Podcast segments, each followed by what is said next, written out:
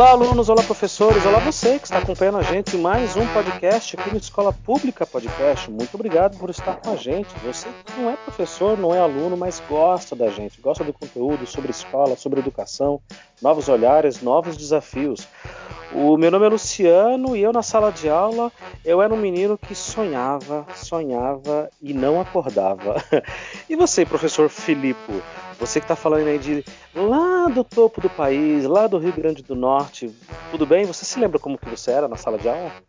Rapaz, eu era um aprontão, um aprontão. Sabe o, o garoto problema que todo dia tinha uma história, uma aventura e todo dia ia para direção? Eita, nós, tipo. você era esse tipo de aluno? Esse tipo, sem tirar nem pôr. Inclusive, quando eu, eu me formei professor, na verdade, quando eu entrei na graduação, a mensagem que eu mais recebia dos meus professores antigos era: Ah, agora você vai pagar na pele. agora, agora tu vai ver. E no fim foi o meu maior remédio, porque minha sanidade só existe porque eu tô na educação.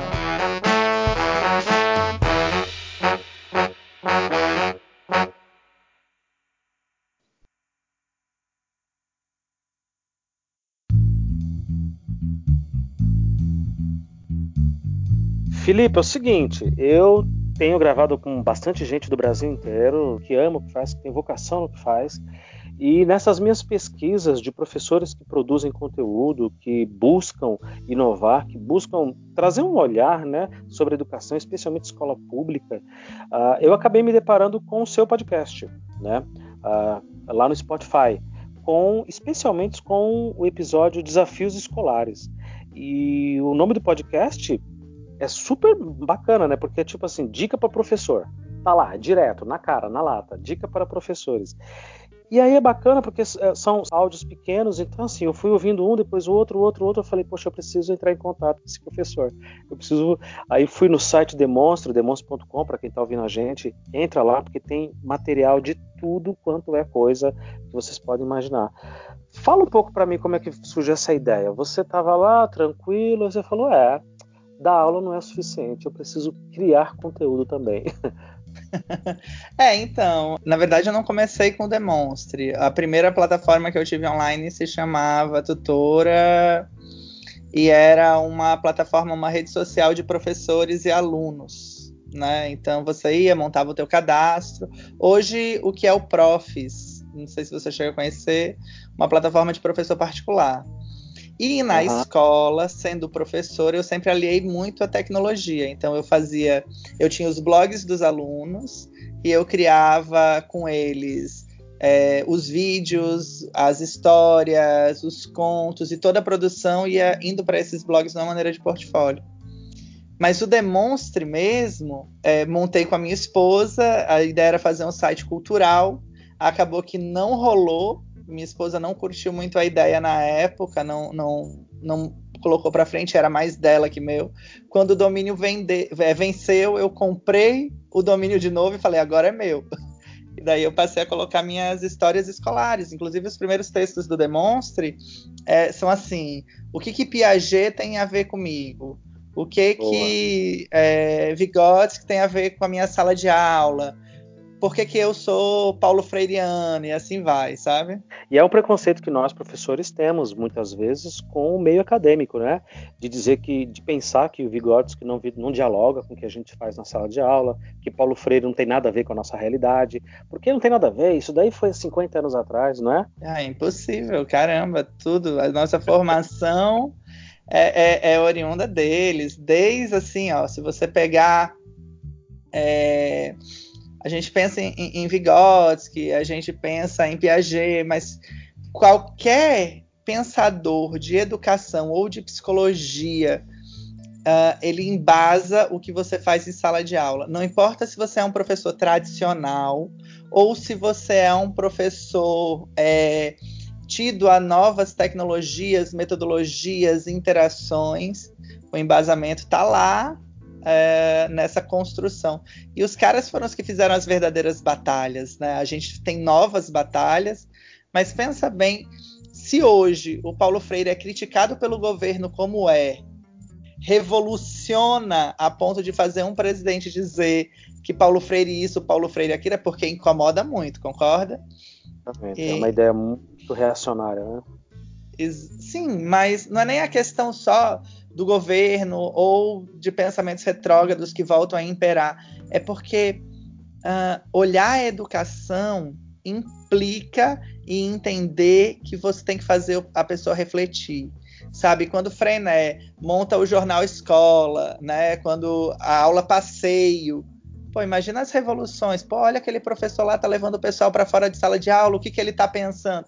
As batalhas que a gente vive, que a gente ouve na mídia hoje, claro que não com o poder da informação, porque a gente passou por uma revolução tecnológica e informacional, então tudo é, é na mídia o tempo inteiro, mas eles passaram lá. E a gente só tem condição de dizer, ó, oh, hoje eu quero uma aula passeio, vou levar meus alunos pro, uh, museu, vou fazer uma aula no museu, vou fazer uma aula no parque, ou vou levar para a quadra da escola, a gente vai fazer uma aula sinestésica.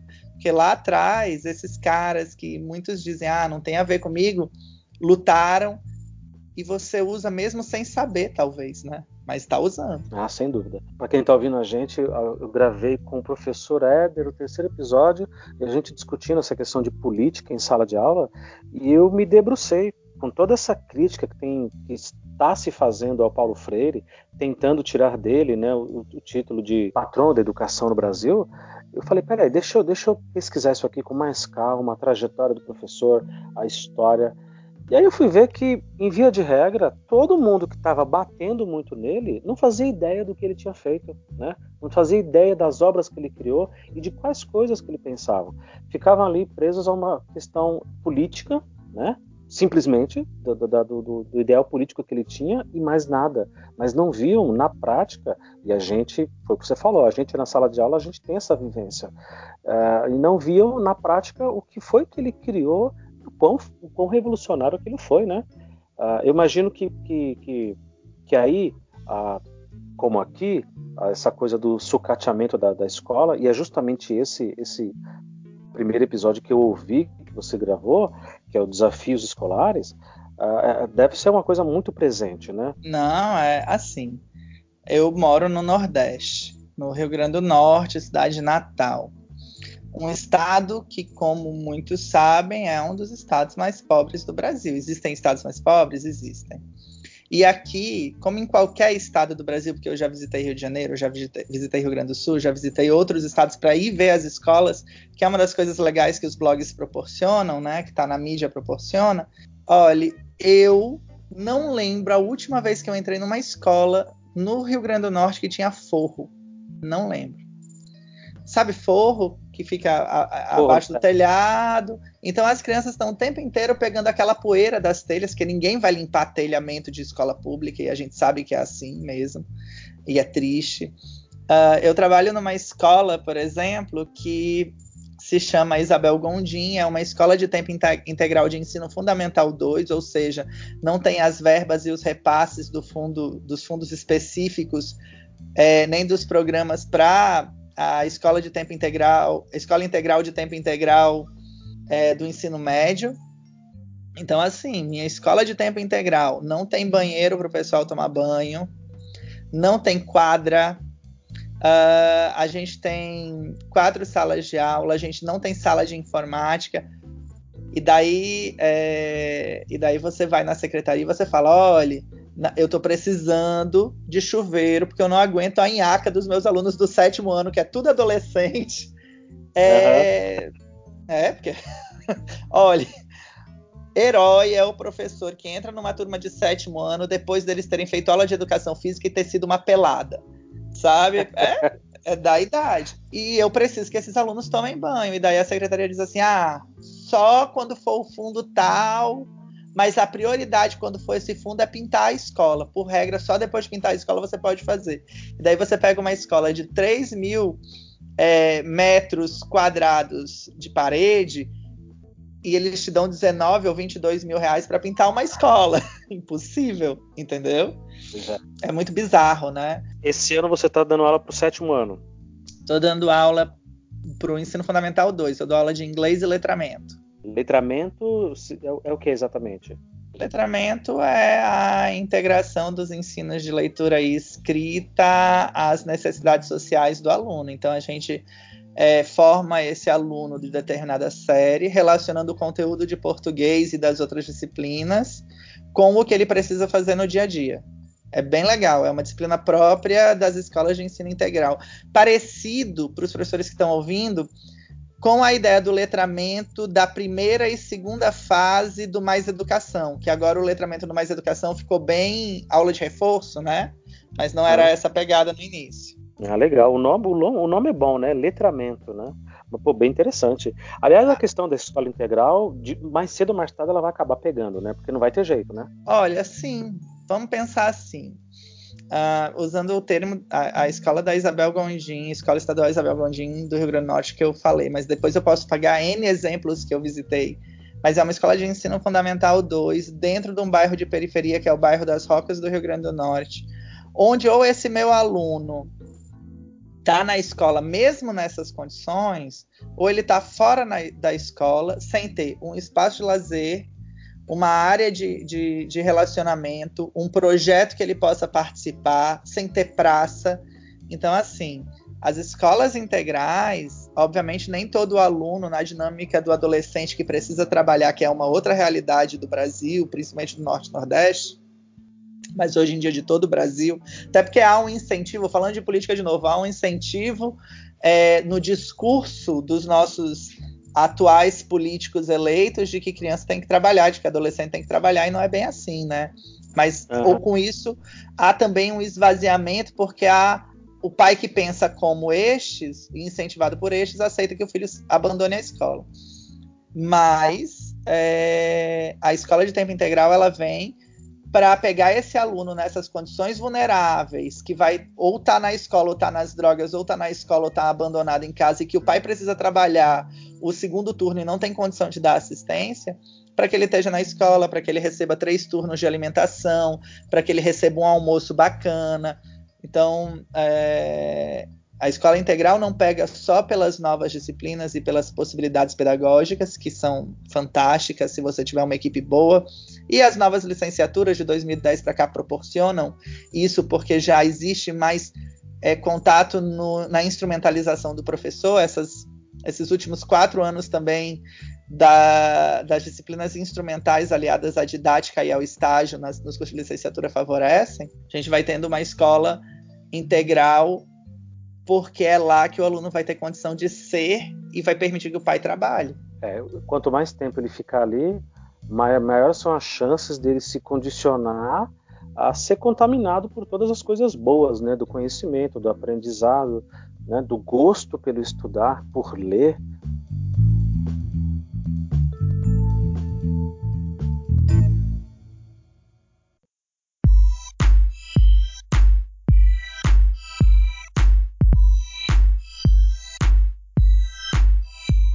ouvindo alguns dos seus podcasts, depois acompanhando o seu, o seu canal no YouTube, para quem estiver ouvindo a gente, Filippo Bellini, com dois L, Bellini, lá no, no Facebook, vai lá, curte, tem muito conteúdo, mas muito mesmo sobre é, educação, sobre escola, sobre formação, professores, enfim, sobre dinâmicas. Olha, é, é, é realmente um, um, trabalho gigante, gigante, gigante. Eu tô, eu tô surpreso que eu não tenha descoberto você antes, muito surpreso. E aí, uh, não, não, eu não vou me lembrar qual episódio ou qual vídeo, se foi, já não sei mais, foi vídeo ou foi podcast, já está tudo misturado na minha cabeça, mas você dizendo a questão da educação em. E aí eu pensei, caramba, olha como se parece com a nossa realidade aqui, e, e, a gente pensa que as distâncias eliminam isso, e não eliminam. Os problemas, na maioria das vezes, são os mesmos. Por exemplo, uh, você entra numa sala que está totalmente desorganizada, que está totalmente bagunçada, e aqueles alunos de, com a mão levantada, professor, perdi meu lápis, professor, perdi minha borracha, professor isso, professor aquilo. Se você não consegue gerenciar aquela sala, acabou, você não vai conseguir dar aula. é isso, é isso. Alguém está pensando, né? Eu não conheço, mas alguém está pensando as mesmas coisas que, que eu penso, que o grupo que eu trabalho aqui pensa. Uh, fala um pouco dessa rotina, dessa loucura, né? Que é uh, uh, Você consegue ter aí, por exemplo, acesso a, aos pais quando precisa nas reuniões, trocar uma ideia, quando tem problemas em disciplina, ou mesmo criar projetos com, com, o bairro, ou, ou, ou, é um pouco mais difícil? Como é que funciona aí? Não, olha, difícil é, mas a gente tem que forçar a barra, né? Assim, pai tem que estar tá na escola e existem caminhos para o pai estar tá na escola. O pai tem Boa. que ir para reunião, não foi para reunião, faz um chamado, ele tem que ir lá particularmente falar contigo, explicar o que está acontecendo, por que ele não se fez presente. Tu tem um aluno com problema, tu chama o pai também, porque a família é aliada. Agora, é, existem alguns instrumentos que o professor, na sua vivência, vai elencar para poder o professor, a equipe pedagógica, para poder usufruir melhor do seu tempo de ensino. Exemplo, uhum. certo? Toda escola tem um coordenador. O coordenador pedagógico é o coração da escola.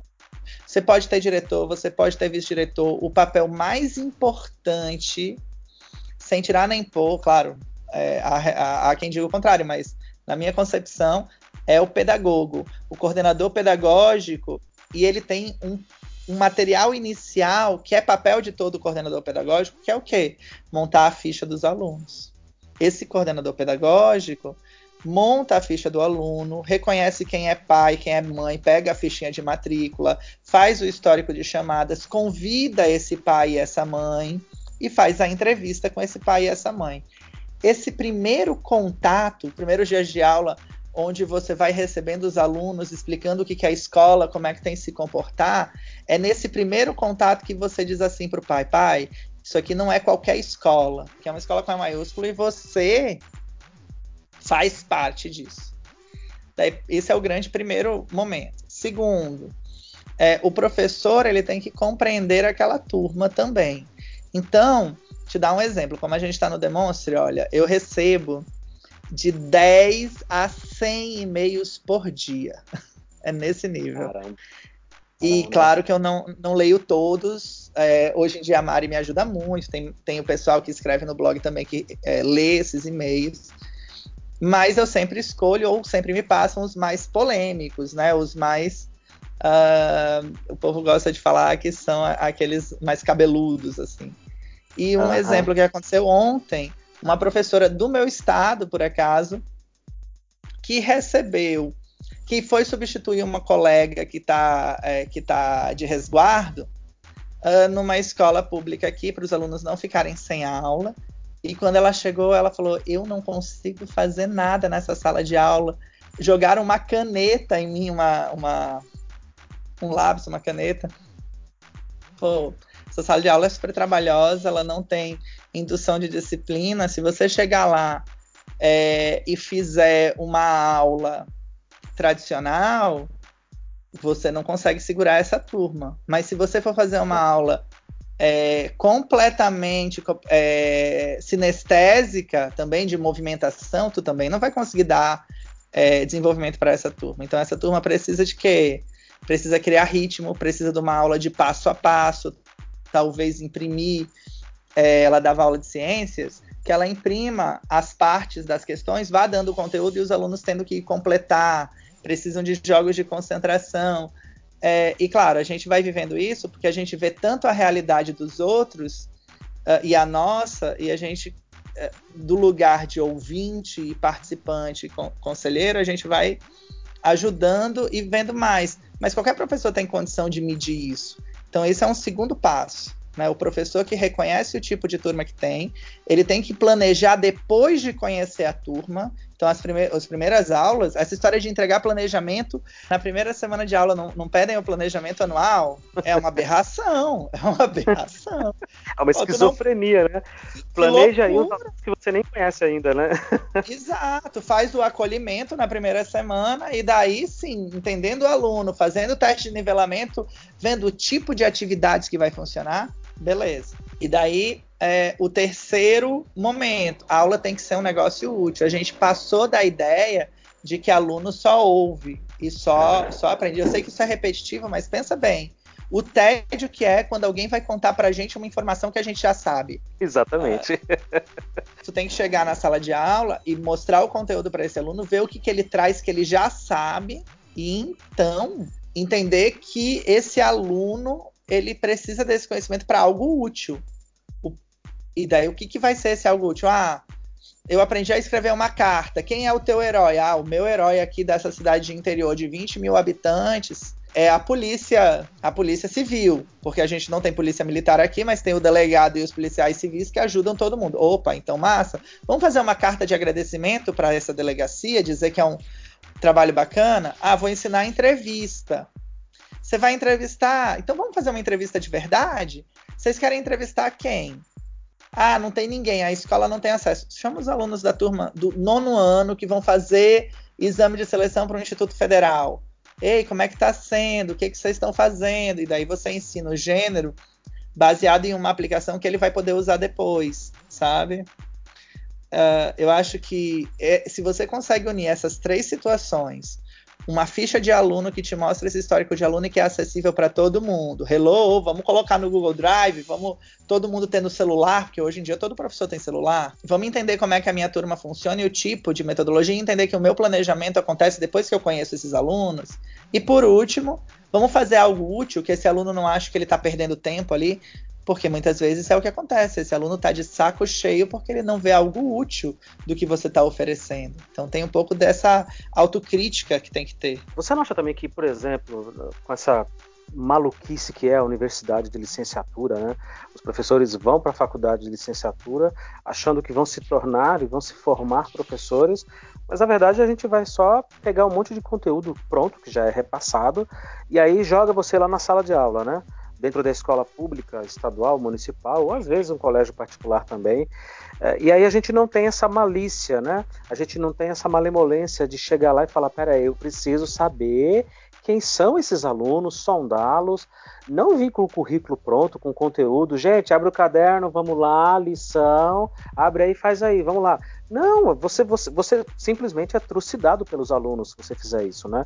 Ah, você não acha que eh, a gente tinha que divulgar cada vez mais isso? Professor, não tenta dar aula, não tenta passar conteúdo, porque você vai sofrer. Tenta saber quem são esses meninos e essas meninas. Tem um episódio, inclusive, seu no podcast que você fala de, de reconhecer o aluno, elogiar o aluno, né? Saber que, com quem Sim. você está falando, né? É o básico, né? Você, por exemplo, eu estou conversando com uma, uma, moça, quero namorá-la, quero casar com ela. Poxa, eu vou tentar saber tudo daquela pessoa, né? E cada vez que eu descubro, eu vou me apaixonando por ela, e, ou, ou um rapaz também, que seja. Mas não, a gente ainda está nessa coisa de, opa, vou dar aula. Qual, qual, qual sala tem que ir? Ah, você vai naquela sala ali, ó. É sexto A, ou oitavo B, ou sétimo C. Vai lá. E aí você é trucidado, né? Você é trucidado. Você, por exemplo, você se lembra do primeiro dia de, de aula que você deu com o professor, não? lembro, lembro sim. é, mas assim, foi uma, uma experiência um pouquinho diferente, né? A, eu comecei a dar aula em cursinho. E ah. fui substituir um professor de história da minha cidade num cursinho desses super chiques. E eu tinha 17 anos. Quando. Oh, louco, nossa! nesse nível. E daí eu entrei na sala, uma sala de aula enorme, dessas de 200 alunos, e eu entrei e falei que era o professor e ninguém acreditou. E daí o coordenador teve que dizer, é ele que vai dar aula assim, sentem aí que ele vai dar aula. E eu queria muito experimentar, porque eu fui muito seduzido para ser professor, assim. Sou de família, de uma família que é de, de médico, de pessoas formadas, perere, perere, perere, mas a, o meu núcleo familiar, ele não tem curso superior, sabe? Então, é, existia muito essa necessidade, ó, meu filho vai ter curso superior, perere, perere. E eu queria um curso superior muito chique, de uma família que os outros são médicos, os outros são advogados, outros são professores universitários. E eu queria que aquele meu núcleo familiar também fosse reconhecido por isso. E conhecer esse diabo desse professor de história. e ele me ficou com a ideia do, pô, vamos ser professor, olha, professor é a profissão do futuro e tal e eu, eu, eu fiz direito, passei em direito e não aguentei fazer direito. Fiquei fazendo, fui, fui fazer letras e, e sou muito realizado com isso sempre tem um professor de história no nosso caminho, né? Professor Fábio, aonde você estiver, fala comigo, porque foi você que. Ele nem sabe, coitado, foi um professor de cursinho também. Ele que, que me fez pensar na profissão e esquecer todos os, os, os pormenores, sabe? Salário, plano de sim, carreira, sim. e pensar, bom, eu tenho que fazer alguma coisa pelo resto da minha vida. O que é que eu faria todos os dias, que não tivesse rotina, que eu pudesse uh, ter um horário mais tranquilo, que eu pudesse criar né? Falei, pô, ou eu vou ser artista ou eu vou ser professor. Qualquer uma das duas coisas vai me fazer feliz. Professor de história, olha só, é, é, tem sido uma constante, viu? Os colegas que eu tenho conversado aqui no nosso podcast, a maioria, qual é a sua matéria favorita? História. Qual é o seu professor que você mais marcou? História. É uma, é uma coisa de louco. E, é, mas é porque o professor de história conta as histórias, conta as aventuras, te ensina a enxergar o outro. Não que os outros professores não façam isso, mas a linha narrativa e cronológica pesa muito na cabeça do aluno. Quando você faz pesquisas, eh, recentemente a gente fez uma pesquisa no, no Demonstre que a gente teve 10 mil respostas, que era quem é o teu professor predileto, quem que te marcou. E a gente teve história, português e geografia. Qual é a, a, a, coincidência entre as três? Esses três professores que te marcou positivamente, né? Esses três professores contam narrativas. E ao contarem narrativas, o aluno se enxerga ali. Uh, mas eu acho bacana esse ponto da construção. Eu tive esse professor de história, e esse professor de história me fez querer ser professor de cursinho, e eu, na minha cabeça, já era rico, porque eu ia dar aula em cursinho, os professores de cursinho tinham carro zero, e, e eu daria é, aula, e, daria, e daí eu montaria meu cursinho. Cheguei a montar um cursinho para mim. Só que eu, na formação, ao passar na graduação, escolhi fazer letras em inglês. E escolhi fazer letras em inglês porque uma colega disse o seguinte: olhe, dentre as licenciaturas ela tinha feito duas licenciaturas, estava na terceira licenciatura. A que eu mais gostei foi letras em inglês, porque é tudo instrumental, tu testa tudo lá, e tem pouco aluno em ah. sala. E eu falei, caramba, então é essa que eu quero fazer. E aula de inglês, ela me convenceu também que aula de inglês, você quer falar de política, você fala de política, você quer falar de uh, dieta, você fala de dieta, você tem como contextualizar muito bem, né? As, as letras e linguagens permitem e, e fui fazer. Quando cheguei lá, conheci uma professora chamada Janaína Weisheimer e ela me dá uma aula de inglês e eu fraco em inglês pra caramba. Era, lá todo mundo falava inglês, eu era o cara mais fraco da turma e ela diz assim. E ela, e ela começa a dar aula e ela usa todas as tecnologias possíveis em menos de uma hora e meia. Então a gente usou computador, usou jogo. Eu falei, rapaz, ela usa tecnologia em sala de aula. Nunca. Daí eu já não queria mais ser professor de cursinho, eu queria ser professor de cursinho, mas eu queria ser um professor high-tech. Depois eu entrei para dar aula num cursinho é, no Procem, dei aula no cursinho do DCE, mas dei aula no cursinho do Procem. Nesse cursinho do Procem, é um curso gratuito para a periferia, para a escola pública, feito por alunos em licenciatura, não, nenhum aluno formado, e pra, patrocinado pela universidade daqui um, um dos programas aí que, infelizmente, com esses cortes das federais, acaba está é, tá correndo risco de ser extinto, né? Infelizmente. E daí eu cheguei em sala de aula tratando meus alunos como esse professor de cursinho que eu tinha me espelhado e essa professora high-tech e saí frustradíssimo, frustradíssimo, porque os meus alunos, eu tinha uma aluna que não sabia ler que, que, tinha uma clara deficiência de leitura, ela, ela, era analfabeto funcional, eu tinha outro aluno é, que vinha com, enfim, cada um com a sua história, com seus devidos problemas, e eu fui triste, cabisbaixo para ter aula à noite. Quando eu cheguei, eu era uma professora nova, isso no segundo semestre, professora Sandra Erickson. E essa professora, ela começou a ensinar literatura inglesa por uma corrente que era pós-colonialismo. E ela começou a ensinar literatura e ela perguntava: o que, que isso daí tem a ver contigo? Lê esse texto, eu sei que você é, é, é, tem dificuldade, mas e me diz o que, que você entendeu. Você consegue fazer em casa? Se eu te passar um projeto, você resolve? Vamos ter aula é, embaixo do, do, do cajueiro tal? vamos é, ver um filme assim, assim, assado e relacionar com texto de literatura? E daí eu comecei, o que, que eu fazia? Eu tinha aula com a Janaína e tinha aula com essa Sandra. E eu ia, pegava a aula de uma, pegava a aula da, da outra, fazia um mix e começava a testar na minha sala. Montei um cursinho preparatório para o IFRN aqui na época, mas eu não consegui trabalhar de uma maneira que ele realmente desse renda, porque chegava o aluno e dizia assim: ah, eu quero estudar, eu 50% de bolsa, 70% de bolsa. Eu quero desse jeito. Ah, eu não tenho dinheiro para pagar. Ah, professor, hoje eu não tive dinheiro para pagar, mas eu tô cheio de cana de açúcar. Teve um dia que eu enfiei tanta cana de açúcar na mala do meu carro e vim para Natal.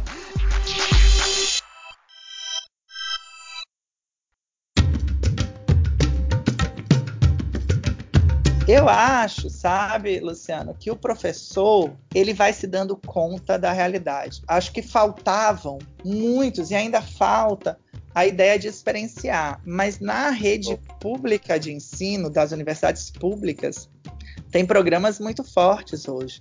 As licenciaturas têm as instrumentalizações. Além das instrumentalizações, você tem didática e estágio. Além do estágio, você tem o PIBID, Além do PIBID, você tem o, o, estágio docência agora, que é um estágio diferente, que eles vão dar aula, mas eles vão dar aula dentro de um grupo como o PIBID, que seria o segundo passo do PIBID. Tudo isso, essa instrumentalização do professor vem renovando eles, eles têm ido mais para a sala de aula. Claro que os professores vão ter que ter esse choque de chegar numa sala de aula e dizer assim, como essa professora de ciências que disse, poxa, os alunos jogaram uma caneta em mim, os alunos não dão bola, e daí ele vai ter que pensar assim: caramba, como é que eu faço eles prestarem atenção em mim? Será que são eles que têm que prestar atenção em mim? Ou eu tenho que prestar atenção neles antes para conseguir fazer a diferença? É, você comentou aí dos professores do cursinho, né, que tinham carro e tudo. Você me fez lembrar da minha professora Joyce de português, de língua portuguesa. Eu estava no ensino médio é, ali na periferia de São Paulo, zona leste da capital de São Paulo, e já estava trabalhando, estudando à noite e com aquela vontade de assumir. Eu queria sair do armário, que eu queria ser professor, mas eu não tinha coragem de dizer isso para ninguém porque era uma maluquice, né? a gente estava numa sala Sim. de aula numa escola em que as pessoas odiavam os professores, achavam os professores chatos, mas tinha dois ou três ali que, como a professora Joyce inclusive, que destoava, que era diferente. E aí eu me lembro, de, eu tinha, tinha, que fazer uma produção de texto, enfim, eu fui, acabei me formando em matemática depois que não tem nada a ver, mas uh, veja como as, as, minhas influências, inspirações foram outras, né? Uh, e aí tinha que fazer um texto, alguma coisa ali, e eu comecei a escrever, escrever, falei, não, não tá bom, vou fazer de novo. E reescrevi, reescrevi, e quando eu me dei conta, tinha um monte de gente olhando e falando, vem cá, por que você está escrevendo tanto? E eles não conseguiam escrever dez linhas, sabe? Oito linhas. Uhum. E eu preocupado com aquele perfeccionismo. E aí foi que eu tomei coragem e falei, professora, professor ganha mal? É tão ruim assim como falam? E aí ela, com uma voz bem baixinha, me puxou num canto e falou: Olha, a gente ganha muito pouco pelo que a gente estuda, mas eu estou falando aí de 1997, 1998, tem muito tempo atrás. Ela falou, sim, não existia muito... nem Fundeb, né? existia nada, nada. Imagina, o, uhum. a, a, você estava ali no, no, governo Fernando Henrique ainda, no governo federal, né? Ela falou: olha, a gente ganha muito pouco perto do que a gente estuda, perto do. O, o, que a gente recebe de volta é muito pouco, mas na média brasileira a gente não ganha tão mal assim. Então dá para ter um carro, ela tinha um carro, dá para você pelo menos cogitar financiar um apartamento, enfim, e correr atrás das suas coisas. Aí você acumulou um, dois empregos, e aí eu falei, ufa, é, o, é o argumento que eu precisava para não me sentir tão miserável, sabe? Para falar, você ah, quer ser professor? Cara, você é maluco? Você vai aguentar esse monte de marginal, esse monte de, de aluno doido dentro da sala de aula? E a partir daí foi correr pro abraço e ser feliz e, e realmente, essa sondagem, né, essa coisa que você falou, é o professor que tem que entender a sala, é a sala que tem que entender o aluno, quem tem que assistir a aula de quem, né, quem tem que trocar ideia com quem. Ah, eu meio que fui descobrindo isso na prática porque eu, eu, não sabia como era ser professor. Né?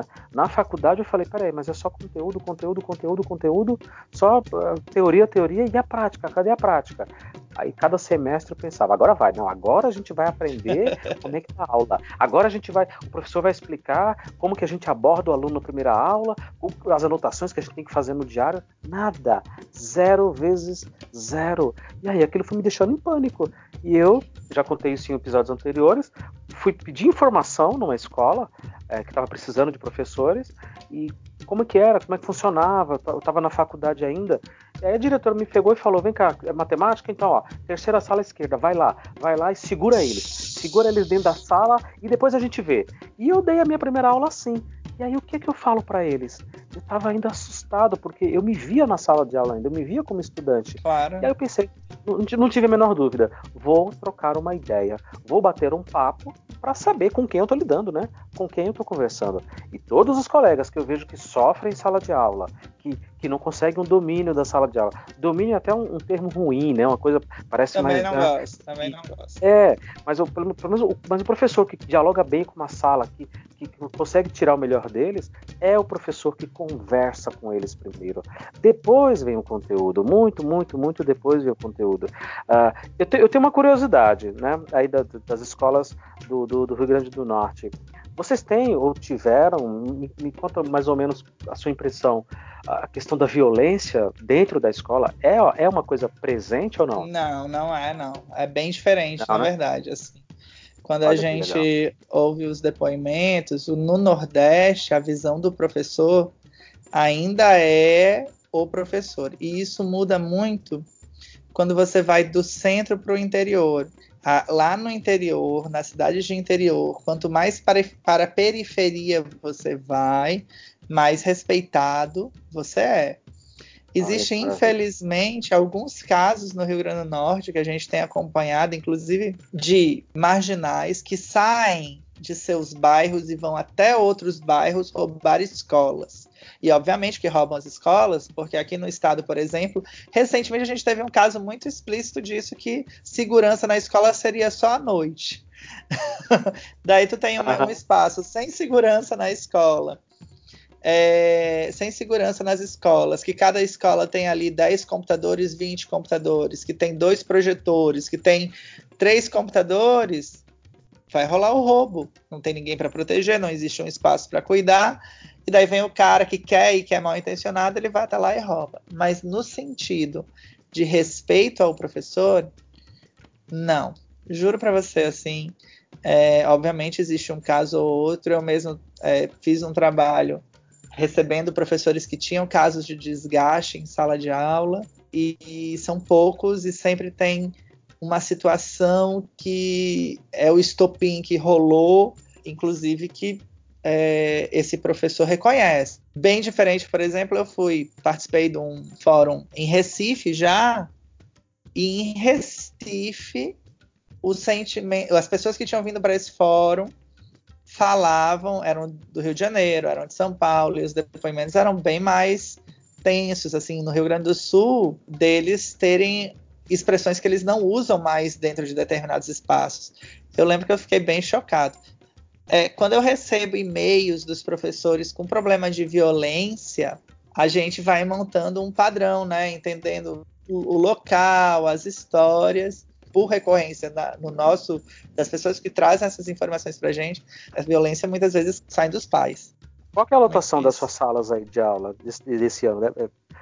Elas são lotadas, são médias? Como é que é? É que você está agora numa escola de período integral, então imagino que deva ter um, uma estrutura um pouco melhor que a média das escolas, né? É, vamos lá. Nas escolas, de, na, na, verdade, assim, ah, um outro fenômeno que também deve acontecer com vocês. As zonas centrais vão esvaziando as escolas, porque elas deixam de ser é, locais de habitação familiar e passam a ser áreas comerciais, certo? Exatamente, boa, verdade. O, é, eu sinto que a minha, a minha escola está tendo um problema de abandono, está tendo um problema de evasão muito grande, uh, por alguns vários fenômenos, mas o principal fenômeno é o aluno que está se mudando para uma área habitacional maior, porque o custo casa está muito caro, porque eles conseguem encontrar uma moradia pelo preço de aluguel que vai ter uma casa com banheiro, com, entendeu? Então, é, eu sinto muito isso nessa escola. Agora, quando a gente vai para as outras escolas, uh, uma sala, o governo aqui ele insiste, insiste que uma sala de aula tem que ter no mínimo 30 alunos, o que é, para mim é uma violência com o professor. E Exatamente. ele adora quando essa sala de aula tem 40. Até ele completar os 45 alunos, tu não consegue abrir uma segunda turma para alocar esses alunos de maneira mais confortável, porque eles querem economizar com o professor. Olha, não ter no Brasil uma lei, uma lei que institucionalize que só pode ter 30 alunos ou 28 alunos no máximo numa sala de aula é um absurdo de ensino fundamental 2. Saca? Quando você pensa numa, numa sala de aula de jardim que uma, uma professora sozinha vai ter que lidar com 12 alunos ou é, bebês, isso é uma tragédia. E a superlotação é, é, é péssima. Eu, eu, conversando com vários professores, ah, inclusive colegas meus, os primeiros com quem eu gravei os podcasts, é, primeiro que eu tive que explicar para os professores o que era podcast, né, para depois convencê-los a gravar, porque a, a, a, a, vida desses professores é muito corrida, eles dão aula em três, às vezes quatro escolas para poder completar ali um mínimo decente de salário e coisa e tal. Uh, e, a, e, a, queixa é sempre muito parecida, né? Uh, professores de língua portuguesa, por exemplo, que tem que fazer produção de texto, uh, isso elas falam abertamente. Eu não consigo, eu não consigo avaliar 35, 40 alunos, eu não consigo compreender a produção de todos esses alunos, de todas as salas que eu tenho, de todas as escolas que eu trabalho, porque não tem tempo, é, é, é humanamente impossível. E aí a é, gente é. começa a entender por que, que a educação pública realmente não rende, né? Porque quantos, quantos quanto potencial não está sendo desperdiçado ali daqueles alunos. Mas, né? Luciano, Quanto... não é só a educação pública, é a educação privada. Vai numa escola. É, não precisamos dizer marcas, tudo bem. Mas pensa numa escola último tipo no teu estado. Uh -huh. Certo? Uh -huh. Essa escola vai ter 40 alunos. Ah, uh -huh. mas esses alunos aprendem. Não, eles são civilizados a ficarem sentados na cadeira, ouvindo o professor uhum. e pegando anotação. Agora, esse aluno não se expressa, a gente não sabe o que está acontecendo com ele, o índice de suicídio. O Brasil é o país que mais aumenta, mais rápido aumenta os índices de suicídio entre jovens. Esse aluno está fora da rotina social, ele tem a internet ali, e daí ele foge para a internet. Quando ele volta para a realidade, a realidade é assustadora demais, ele volta para a internet de novo. Ele não tem a mãe para conversar, porque a mãe também está na internet. Quem cuida dele é o avô ou a avó, porque a mãe está fora de casa trabalhando, o pai está fora de casa trabalhando. Daí ele vai para a escola e dizem que ele tem que ficar quieto, porque senão ele vai para coordenação. Se ele for para coordenação, a mãe vai ter que sair do trabalho, vai perder um dia de trabalho, vai levar uma bronca do chefe que vai repetir a bronca nele. Cara, uhum. eles não estão aprendendo. É, ciclo, né? é, e daí você pega as escolas. Oh, tu quer ver um, um índice maneiro para você pensar assim? O número de alunos realmente implica você pega as escolas é, de prática pedagógica diferenciada no Brasil e você vai ver que elas vão ter até 28 alunos em sala. No e daí máximo, você no máximo, né? no máximo. E daí você vai ver que ela tem. Daí vamos pensar é, no nome dessas escolas, né? A gente tem a Frenetiana, a gente tem a Montessori, a gente agora tem a que mexe com robótica, a gente tem a de brincadeiras do Alzubel, e enfim, pode colocar aí é, novos nome, novas propostas pedagógicas mais progressistas, mais interacionistas, elas acabam caindo. São todas escolas tidas como experimentais. Daí você olha aquelas crianças lá e você vê elas passando os anos.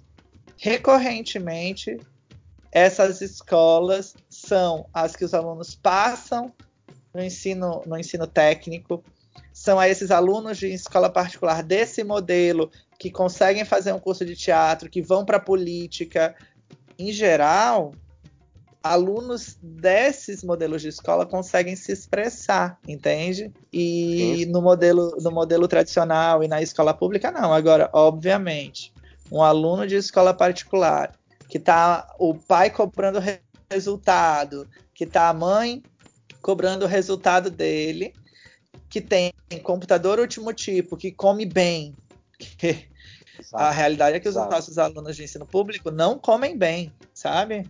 Uh, principalmente escola de campo, escola, escola, escola de periferia. Uh, se a gente conseguisse reduzir os números de aluno na sala de aula, já seria um passo. Você tem plano de carreira, salarial, você tem um monte de outras coisas que fariam diferença. Mas pensando no aprendizado do aluno, para que, que aquele tempo que ele está ali sirva de verdade para alguma coisa para a vida dele. Né? Uh, quem quem no, nos ouviu em outros episódios me viu falando um pouco do, do, dos lugares em que eu morei, porque meus pais se separaram, eu tive que morar em muitos lugares, inclusive na Bahia, no interior da Bahia, que é, na verdade, o meu lugar de nascimento. Né?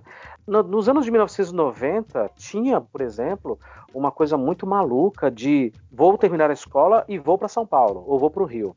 Aí no Rio Grande do Norte, isso tinha quando você era menino, quando você era moleque? Isso tem quando é hoje, ou você nunca ouviu falar nisso daí?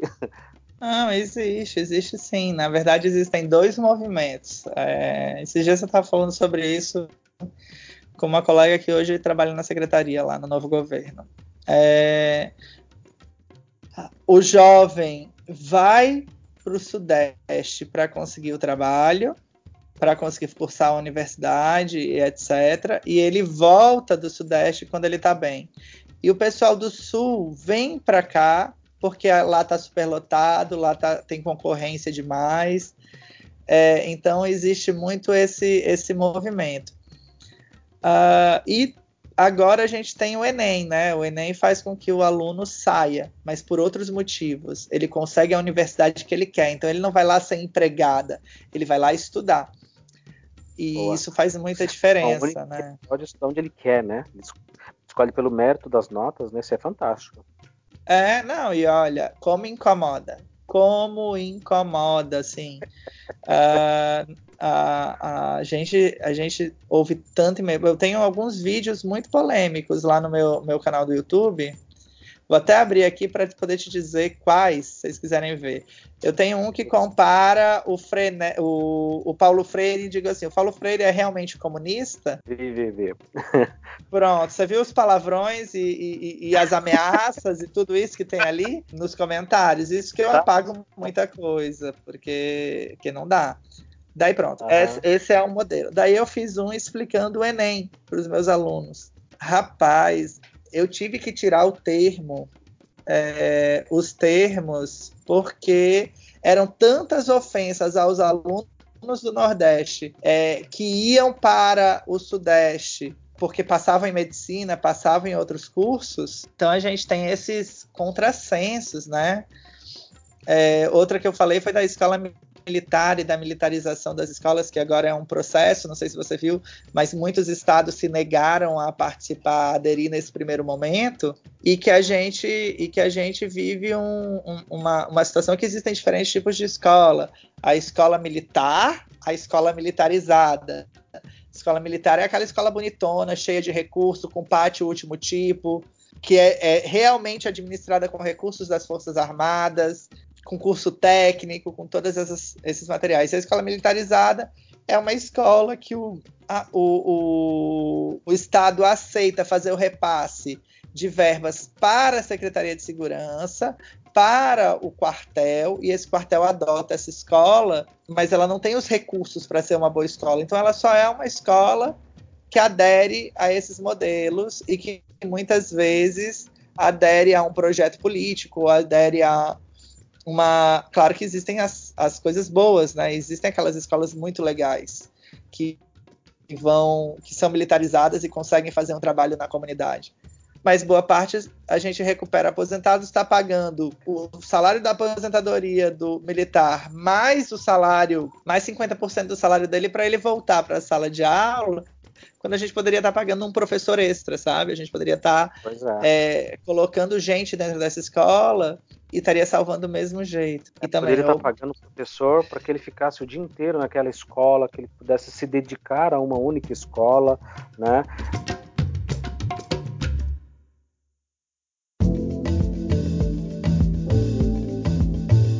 Eu, eu, te digo com muito constrangimento e muita vergonha que essa questão do preconceito, uh, eu, eu de alguma forma consegui, dependendo dos lugares onde eu tô, o sotaque eu disfarço muito bem, então não são todos os colegas que sabem que eu sou baiano, né? Então eu vejo cada fala, cada uh, discurso preconceituoso de professor que é assustador que é assustador. É uma coisa que parece que nós não estamos no mesmo país, parece que nós não temos a mesma história, não estamos na mesma federação. Parece que nós estamos falando de, sei lá, da Síria, né? Nós estamos falando de, de, de, de sabe, de refugiados que vieram de outro continente. Eles realmente não conhecem. Esses profissionais. É, é uma ignorância absurda. Ignorância, exatamente. Só que assim, é inadmissível, né? É inadmissível que um professor seja ignorante a esse ponto de ficar reproduzindo coisas tão absurdas, né? Sobre a pobreza, sobre a carência, sobre e achar que o aluno está se aproveitando. Poxa, o aluno que vai para uma medicina, vamos concordar que esse cara estudou pra caramba, né? Não é qualquer pessoa. Não é. Eu, eu por exemplo, não, não, me atreveria a prestar um vestibular para medicina. Então esse menino, essa menina que passou no vestibular para medicina, ele se esforçou muito, muito mesmo. E os melhores índices estão vindo do Nordeste. Das 100 melhores escolas públicas, os melhores índices estão vindo, na sua imensa maioria, de escolas do Nordeste, sabe? E está se discutindo muito isso, a qualidade da escola pública. E me surpreende, me surpreende positivamente o que você diz de que o professor ele ainda tem um status, sim, ele ainda sim, goza de um respeito, completamente. De, de, um carinho, né? E de uma, poxa, porque é, é uma coisa que aqui no Sudeste, no Sul, infelizmente não tem. Não tem. Aqui o professor, ele é o professor Josemar, que gravou o meu episódio com a gente, ele comentou isso. O professor na sala de aula, ele é um intruso.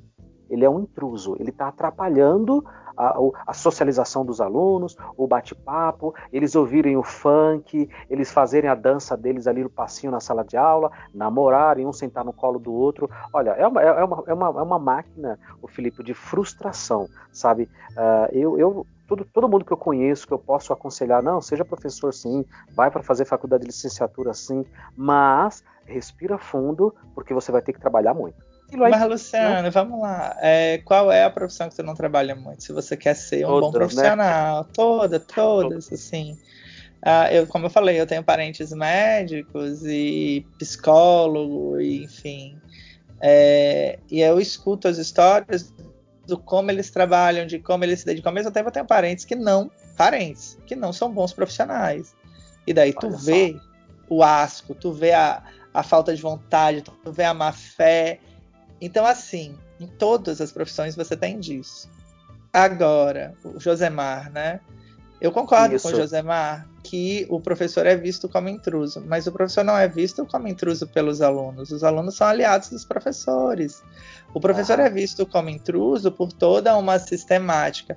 Quer ver um exemplo? Claro, a gente teve eleições extremamente complicadas em termos de fanatismo, né? Tanto teve um 2018. grupo fanático por um lado, isso, 2018. Grupo fanático por, por outro. Não é que em outras eleições não existissem grupos aquecidos, mas esses grupos mais arregados dessa eleição fizeram movimentos complicados e bons movimentos ao mesmo tempo.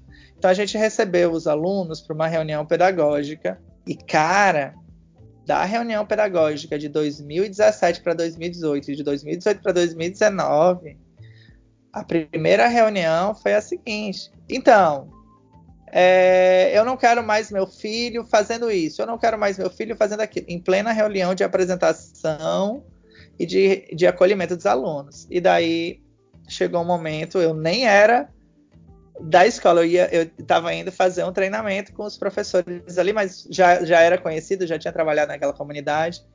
E eu falei, não, me dá uma parte, vamos trocar uma ideia aqui. Pais, vocês matricularam seus filhos nessa escola.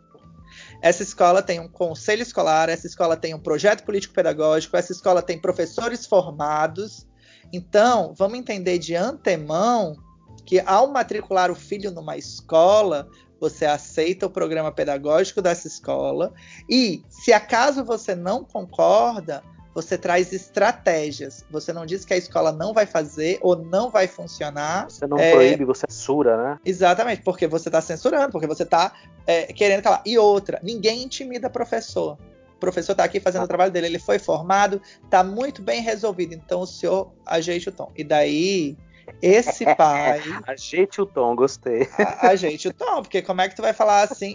Para uma comunidade de professores, para uma comunidade de profissionais que ouve os pais todos os dias, que tem coordenador pedagógico, quer dizer que isso não vale nada? No final da reunião, ele veio falar comigo. E você é dessa escola, Eu falei, sou. E ele não sabia que o senhor era dessa escola. Eu falei, então você tá em falta com a escola, não é mesmo, pai? Que como é que tu não sabe que eu sou professor do teu filho? Tem alguma coisa errada. Cara, na segunda reunião pedagógica já era outra coisa, entendeu? Porque um trabalho bacana, essa escola faz um trabalho muito, muito, muito bacana. Eles já tinham abraçado ali a comunidade, sabe? Esse, e esse pai já falou: ah, não, essa escola é muito legal, perere, perere, perere. Eu queria me desculpar pela primeira, foi lá, fez o depoimento de como o filho dele estava se ressocializando e tal e daí é, e daí assim o pai, o professor, ele é intruso. Ele é intruso por um discurso de ódio, ele é intruso por todo mundo. Quem é que reverte isso? É o aluno que chega com uma má ideia na sala de aula e você diz assim: opa, não é por aí, vamos explicar para os pais que é diferente. E o pai chega. Uma outra coisa que explica muito esse cenário louco que a gente está vivendo é o seguinte: é, é que esse professor tem um poder que dá medo, e é por isso que ele é perseguido. Porque esse professor Exatamente. é o único profissional que está na casa todo brasileiro o tempo inteiro. Ao mesmo então, tempo, né? Ao ele tá na casa tempo. de 35 pessoinhas ao mesmo tempo, naquela hora que ele fica ali trocando uma ideia com, com os alunos, orientando eles, né? Realmente, isso é um poder que assusta. Pensa bem, Luciano, o que, que é um bairro? Um bairro de periferia, ele vai ter ali de 5 a 25 mil pessoas, um bairrozinho pequeno. Em uma escola é, desse bairro, ele vai ter ali no mínimo 600 alunos, se só tiver uma escola num bairro de sabe, 5 mil. Então você tem 600 alunos que tem um pai, tem uma mãe, tem uma avó dentro de casa. Então a mesma pressão que a comunidade faz, você faz na comunidade. Então a voz do professor ainda é mais forte do que a voz do Brasil, porque nem todo mundo tem carro, mas todo mundo que tem filho ouve o filho, entendeu? chega nos no teus alunos e mostra que teu trabalho é bacana. Quando esse aluno leva isso para casa, que ele teve uma aula bacana, que ele entendeu, ele entendeu, por exemplo, o, o trabalho que o, o, pai, que é pedreiro, fez, colocando uma cerâmica no chão, fazendo um metro quadrado. Quando ele traz esse retorno, aí eu penso, Olha a força que a gente tem. Imagina se eu falo uma bobagem, uma porcaria ou alguma coisa racista, preconceituosa, homofóbica. Esse aluno ia acreditar que aquilo ali é uma verdade, né? Então veja Sim. só o poder que a gente tem. É que é um outro problema, né? Tu falou dos professores ignorantes. E eu concordo com a tua afirmação, não há nada que doa mais do que um professor ignorante. Porque o professor, professor burro ele... realmente é imperdoável. Exatamente, ele está ali para abrir a mente desses alunos, para abrir a mente dos familiares. Hoje em dia a gente trabalha, tu falou de letramento. letramento ele é um termo muito, muito bacana. A Emília Ferreiro trouxe para o Brasil e daí a gente tem diferentes pessoas. Eu gosto mais da corrente da Angela Kleiman, que trabalha com letramento social, mas a gente tem o letramento escolar, a gente tem o letramento familiar, e daí tu tem as diferentes esferas e mundos de letramento. É importante então, fazer com que essa família esteja na escola e que você participe dos eventos sociais dessa família para fazer a diferença.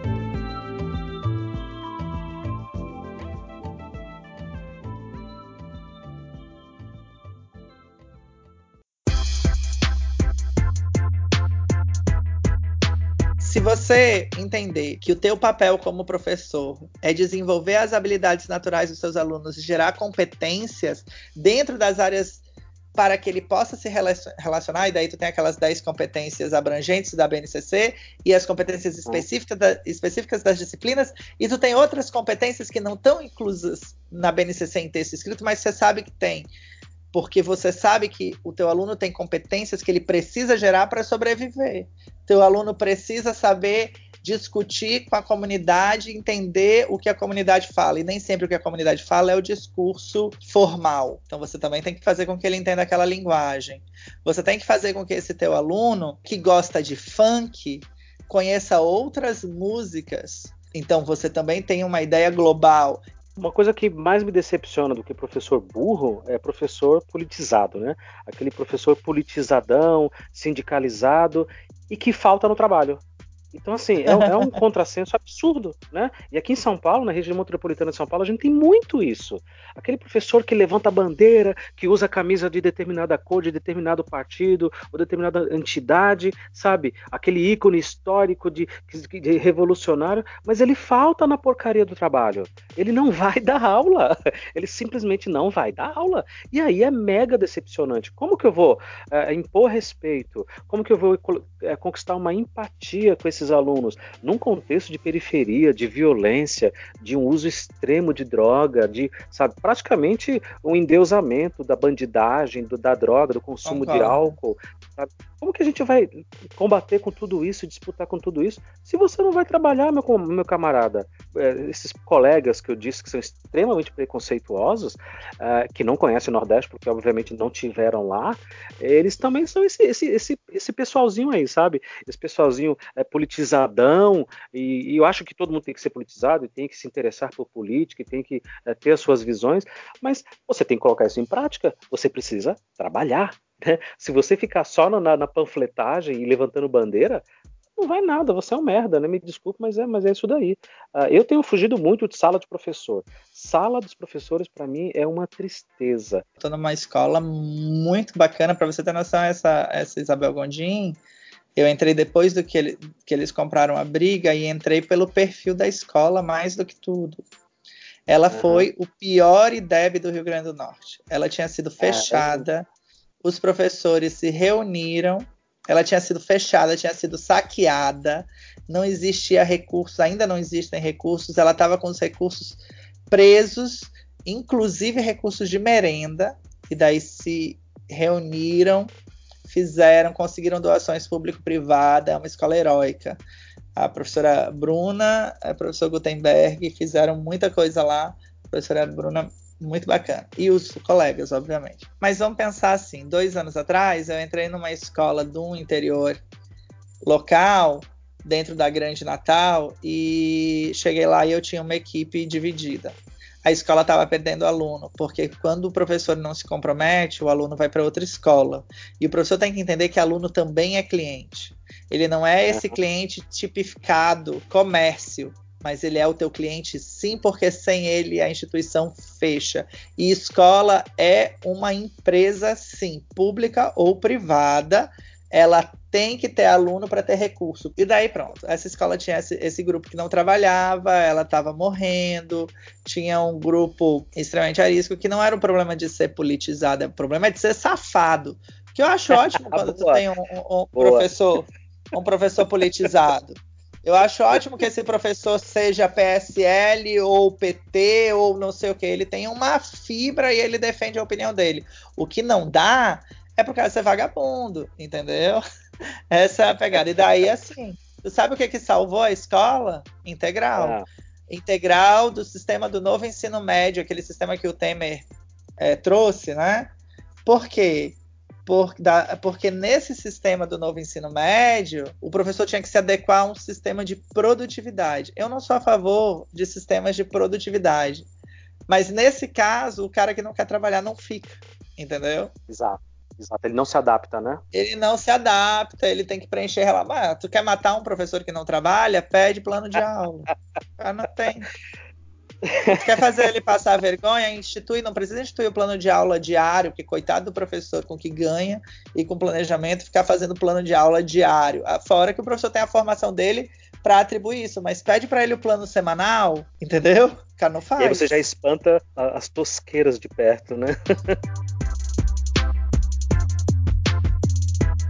Eu quero muito, muito, muito agradecer você.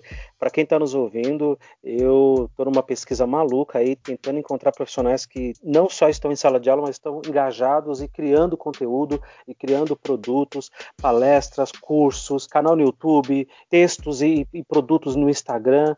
Eu quero agradecer muito, muito o seu carinho, a sua gentileza e dizer que, poxa, quero você mais vezes, quero que você participe mais vezes aqui com a gente. Claro, com certeza, é só convidar. E tá vocês têm o, o demonstro de braços abertos para vocês. É, eu posso te passar outros contatos. Tem muita gente, muita gente boa na educação, na produção de produtos, tanto de secretários de educação em cargos mais burocráticos que a gente se dialoga hoje, quanto pessoas que trazem inovações, a Jo, por exemplo, que tem blog, o pessoal todo que tem blog de educação, que tem muito material, o pessoal do YouTube de educação e professores uhum. em destaque. O que você quiser que eu puder, Convido você a compartilhar o teu podcast lá no Demonstre também. Se você ah, quiser o acesso, faço questão. Maravilha, vou, vou aceitar sim, claro, com certeza. Show de bola.